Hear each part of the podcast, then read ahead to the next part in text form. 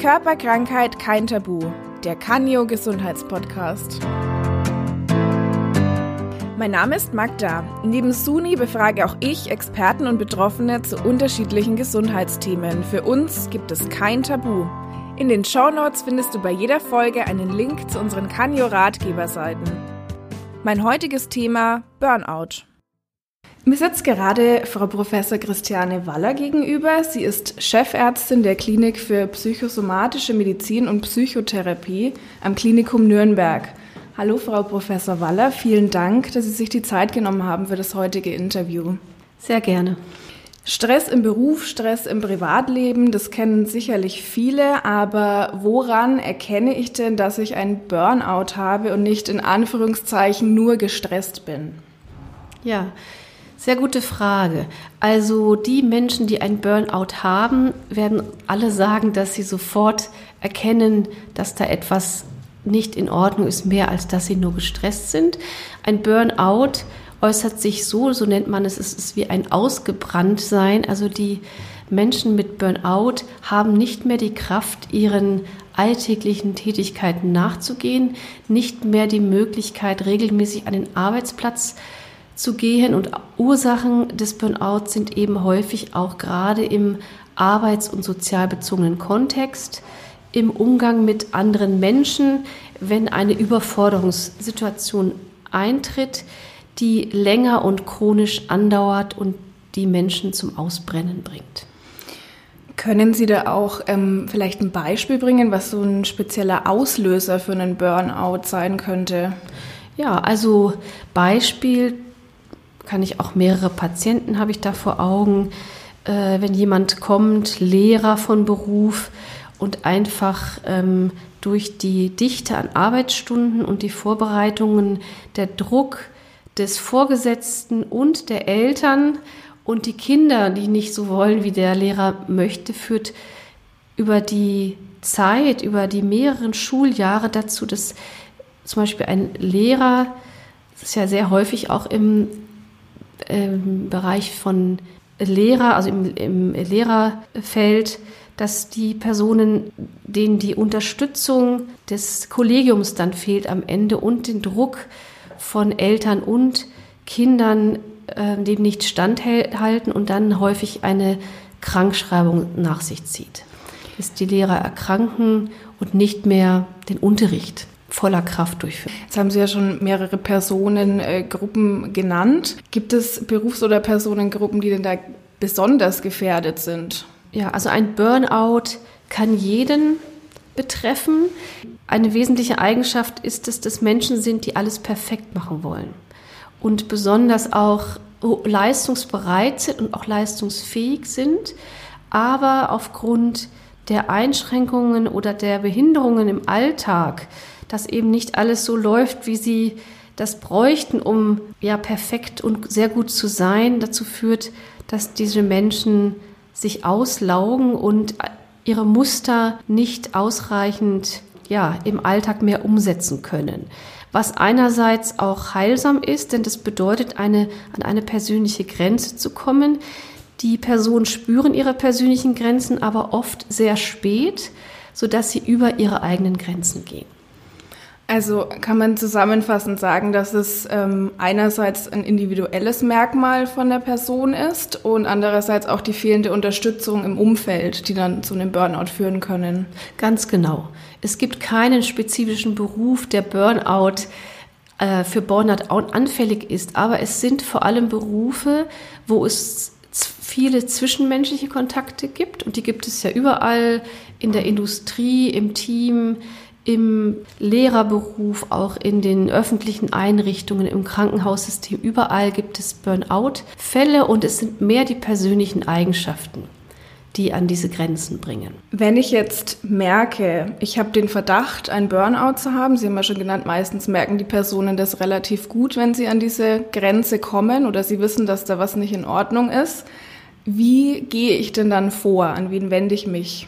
Ja, also der normale Weg ist, dass die Menschen, weil viele kennen ja die Burnout-Symptome nicht wirklich. Das ist, die sind die typischen Symptome einer tiefen, tiefen Erschöpfung und auch Aussichtslosigkeit. Und häufig stellen sich depressive Symptome auch ein, Niedergeschlagenheit, gedrückte Stimmungen und zum Beispiel auch Schlafstörungen, sodass die Erholungsphasen immer kürzer werden, in denen die Menschen wieder Kraft schöpfen können. Wenn sich dieses einstellt, stellen sich viele Menschen erstmal hausärztlich vor und bitten dort um Rat. Und der Hausarzt ist mittlerweile auch so geschult, dass er erkennen kann, am Ende, dass es keine körperliche Erkrankung ist, die dazu führt, sondern primär eine psychische Erkrankung. Oder als, als Erkrankung nehmen wir das ja nicht so. Es ist kein eigenständiges Krankheitsbild, es sind Symptome, Burnout-Symptome, dass der Hausarzt dann mit dem Patienten bespricht, was als nächstes unternommen werden muss. Häufig reichen auch Ratschläge erstmal des Hausarztes aus oder erstmal eine erste Krankschreibung, um sich wieder zu erholen.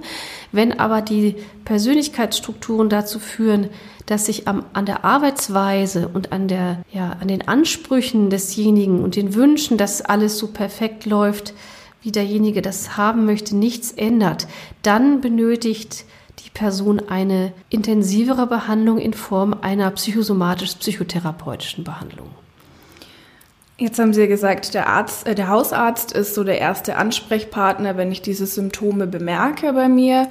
Ähm, und dass danach auch zum Beispiel eine Krankschreibung ähm, folgen könnte. Was ist denn aber jetzt, wenn ich beim Hausarzt bin und er nimmt, ja, sagen wir jetzt mal, meine Symptome nicht so ganz ernst? Ja, diese Erfahrung habe ich in letzter Zeit ganz wenig gemacht, dass Patienten kommen und sagen, die Symptome sind nicht ernst genommen worden, okay. weil das Burnout mittlerweile auch ein feststehender Begriff ist und sehr ernst genommen wird, weil es auch schon viele Menschen gibt, die aus eigener Erfahrung davon sprechen. Und auch im ärztlichen Bereich ist das ein bekanntes Symptom und spätestens, wenn man das selber hatte, oder jemanden kennt, der das hatte, ist man aufmerksamer, sodass die Hausärzte vielleicht mit wenigen Ausnahmen da auch sehr sensibel darauf reagieren. Spätestens sogar auch der Mensch selber, der sich Hilfe sucht, weiß häufig, dass das auch ein Burnout-Symptom ist. Also dadurch, dass das Thema ja schon recht publik ist und auch somit vielleicht wahrscheinlich die Hemmschwelle auch etwas sinkt, ähm, zu sagen, okay, ich habe vielleicht ein Burnout oder ich habe die Symptome davon. Also es ist ja eine positive Meldung eigentlich, dass das ernst genommen wird. Auf jeden Fall. Da würde ich ganz klar sagen, das ist gesellschaftlich angekommen, dass es diese Symptome gibt, dass es auch benannt werden kann. Leider hat es noch nicht dazu geführt, dass sich die Bedingungen an den Arbeitsplätzen so verändern, dass kein Burnout mehr auftritt. Weil, wie gesagt, das auch an Persönlichkeitseigenschaften geknüpft ist, aber häufig sich dann einstellt, wenn auch sich Personen am Arbeitsplatz verändern. Also ein neuer Chef, der zum Beispiel viel mehr fordert als der alte oder der nicht mehr die Mitarbeiter so unterstützt, wie es vorher erlebt worden ist. Das ist häufig ein Auslöser, dass Menschen, die sowieso äh, am Rande ihrer Kräfte gearbeitet haben, dann nicht mehr zurechtkommen. Also schnelle Veränderungen auch am Arbeitsplatz, die ja viele Arbeitsplätze auch fordern heutzutage. Ja, die schnellen Veränderungen sind es gar nicht so sehr, sondern es sind immer die Menschen, die die mhm. Bedingungen schaffen und auch ähm, forcieren. Und da ist es ja an vielen Stellen eben, dass es noch mehr in kurzer Zeit. Und wenn dann kein Gegenpol ist, dass man sich darüber auch austauschen kann, dass der Chef unterstützt, dass er auch Möglichkeiten schafft, dass die Arbeitszeiten eingehalten werden, dann führt es zu diesem Ausbrennen. Jetzt nochmal zurück ähm, zum Schritt, ich gehe jetzt zum Hausarzt und bemerke, ich habe eben, ich weiß, Symptome eines Burnouts vor. Ähm, wie wird denn ein Burnout behandelt? Ja, also wir zum Beispiel haben hier seit Jahren schon eine eigene Behandlungseinheit, die wirklich ganz speziell sich mit spezifischer Burnout-Behandlung beschäftigt. Deswegen kennen wir auch die Charakteristika der Personen, die zu Burnout führen. Und genau diese Charakteristika arbeiten wir in Einzelgesprächskontakten, aber auch im Gruppenkontakt mit den Menschen auf und machen verständlich, wo sich am Verhalten und an den Einstellungen und auch den Anforderungen etwas ändern sollte und muss, damit so etwas nicht wieder auftritt. Und Burnout ist gut behandelbar. Es sei denn, derjenige verlangt, dass sich das äußere Umfeld verändert, dass der Chef wechselt oder die Mitarbeiter oder die Eltern nicht mehr so anspruchsvoll sind. Das wird ja nie sein, sondern es kann sich nur jeder selber verändern und Hinweise bekommen, was braucht es für Veränderungen. Lockerer lassen, die Ansprüche verändern, nicht mehr so viel von sich selbst verlangen, Grenzen setzen, das alles kann man lernen. Und das lernt man hier bei uns auch. Also nach dem Motto, Veränderung kommt von innen. Ganz genau. Wie ein Burnout behandelt wird, hatten Sie ja jetzt schon ähm, Anhaltspunkte gegeben.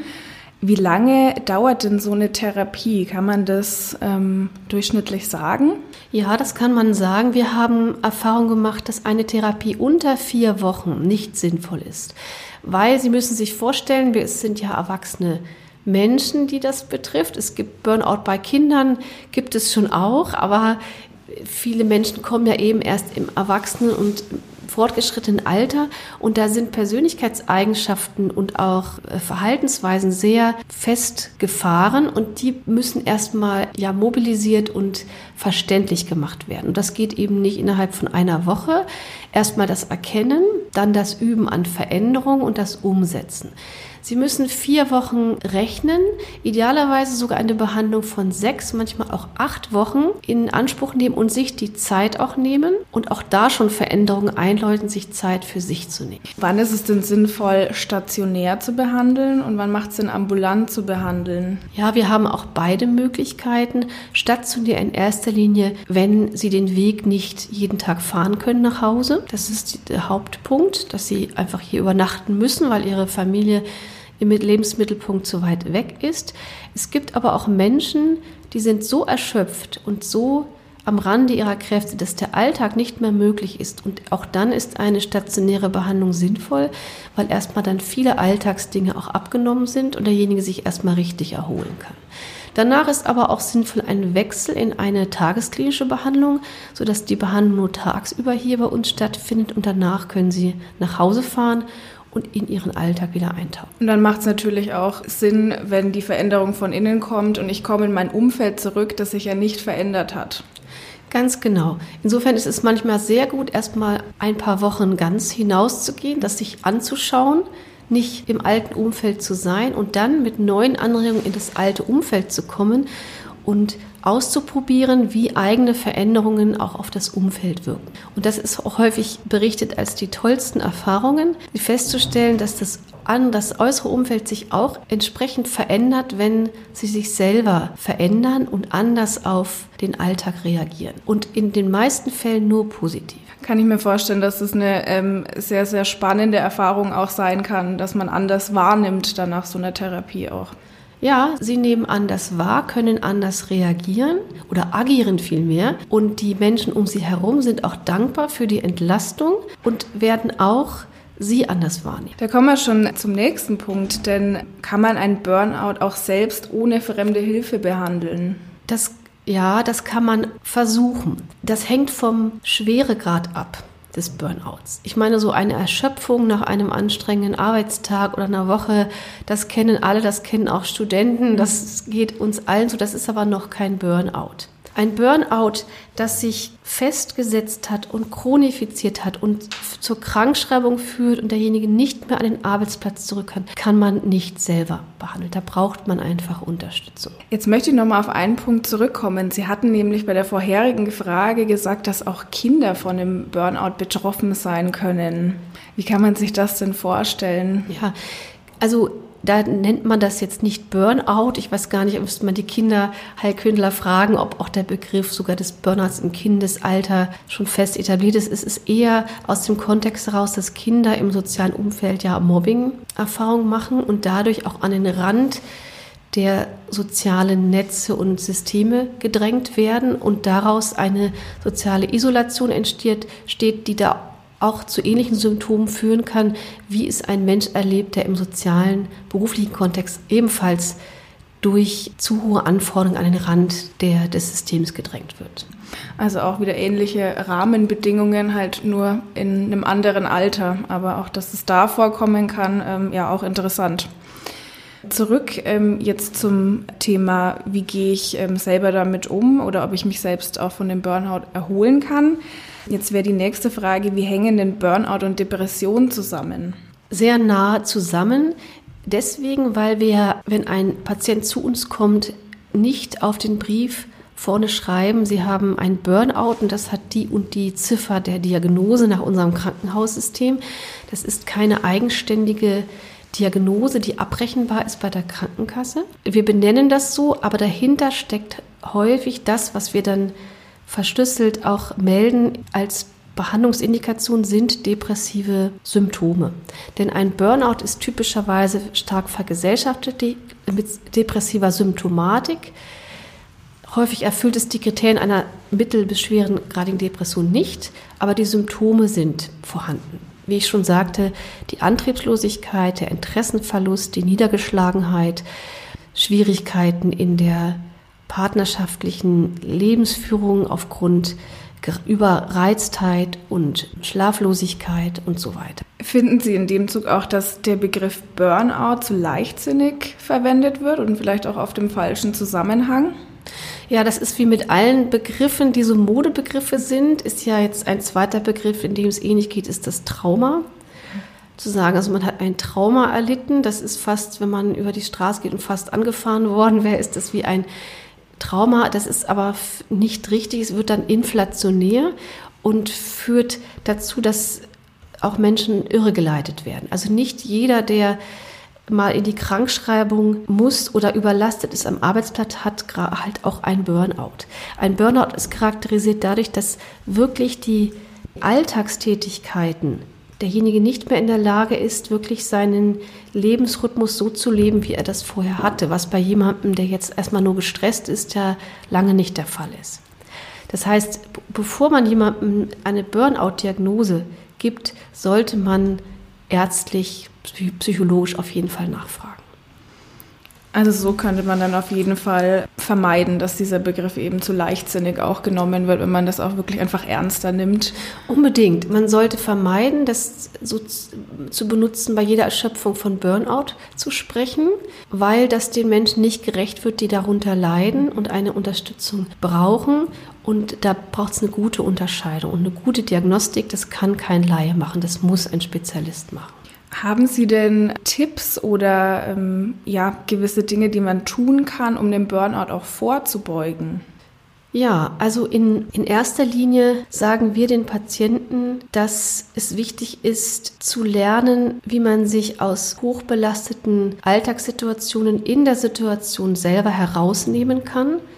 Aktiv, also das bedeutet, sich zurückzunehmen, auch Entspannungsverfahren oder auch achtsamkeitsbasierte Verfahren zu lernen, um in der großen Turbulenz des Alltages aktiv Kräfte zu sparen. Das kann man auch lernen und das wirkt vorbeugend. Viel wichtiger noch ist, dass konflikthaft erlebte Beziehungskonstellation mit dem Chef zum Beispiel oder auch mit schwierigen Eltern als Lehrer oder Mitarbeitern, Kollegen auch angesprochen werden müssen. Und da kann man gut präventiv wirksam sein, wie man das auch machen kann um die Konflikte zu klären und sie nicht immer mit sich zu tragen, was dann zu dieser Abwärtsspirale führt, wenn es zu keiner Lösung kommt. Also auch da kann man wieder viele Sachen ja lernen und an sich arbeiten auch. Ja, viel früher ansetzen, schon bei sich, bevor es überhaupt nicht mehr weitergeht. So eine gewisse Achtsamkeit ist, denke ich, auch sehr wichtig, einfach auch um so auf die Signale besser zu achten, auch auf seinen Körper vielleicht auch zu hören. Genau. Können Sie sich vorstellen, warum sich Menschen sogar dafür schämen, einen Burnout zu haben oder sich das einzugestehen? Ja, das ist ja häufig auch zu der Zeit als Burnout noch als eine, als, als dieser Begriff in die, also publik wurde, da hieß es ja, jetzt hat jemand eine Depression. Und Depression ist ja auch sehr negativ besetzt, deswegen arbeitet ja auch Nürnberg und, und viele andere steht darauf, also das Bündnis gegen Depression, dass diese Begriffe nicht mehr so negativ besetzt sind. Und als Versager Diagnosen gelten, Burnout ausgebrannt, man schafft es nicht mehr, man hält nicht mehr mit in unserem System. Diese Zeiten sind aus meiner Sicht aber vorbei, weil es einfach so viele Menschen auch betrifft und das ein gesellschaftliches Thema geworden ist und nicht nur ein Krankheit- und Gesundheitsthema. Aber immer noch mag es Menschen geben, die ungerne sowieso natürlich psychisch als belastet bezeichnet werden möchten, gar krank bezeichnet werden möchten, weil einfach das Stigma für psychische Erkrankungen generell noch sehr stark wiegt in unserer Gesellschaft. Und vielleicht auch, dass man nicht mehr als leistungsstark angesehen wird. Das kommt wahrscheinlich auch noch dazu. Natürlich einmal das, aber stellen Sie sich vor, wenn Sie das Bein gebrochen haben und laufen mit einem Gips, dann können Sie sagen, hier, ich habe ja meinen Gips, ich kann nicht so wie vorher. Aber die psychischen Erkrankungen oder die Einschränkungen, die die Psyche machen, sieht man ja nicht. Das heißt, das muss man beschreiben und hoffen, dass derjenige glaubt, was man sagt. Und je mehr der andere auch betroffen davon ist und weiß, was es bedeutet, desto akzeptierter ist es auch. Aber wenn jemand ihm gegenüber sitzt, der hatte mit der mit psychischen Einschränkungen noch nie was zu tun und kann das nicht nachvollziehen, der wird immer ihnen das Gefühl geben, dass das doch eigentlich nicht so wichtig ist wie ein gebrochenes mhm. Bein. Verstehe also die fehlende Sichtbarkeit und das in der Position zu sein, man muss es jetzt beweisen, dass ja. man erkrankt ist, das macht es natürlich sehr, sehr schwierig. Dann haben wir jetzt heute einiges äh, Interessantes erfahren, sehr lehrreich. Vielen, vielen Dank, dass Sie sich äh, die Zeit genommen haben und ähm, auf Wiedersehen. Sehr gerne, ich danke.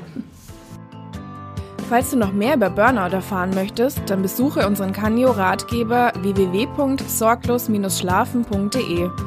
Dort findest du nicht nur Informationen zum heutigen Thema, sondern kannst auch alles über Schlafstörungen, Stress oder Antriebslosigkeit nachlesen. Vielen Dank fürs Zuhören, es hat mich sehr gefreut.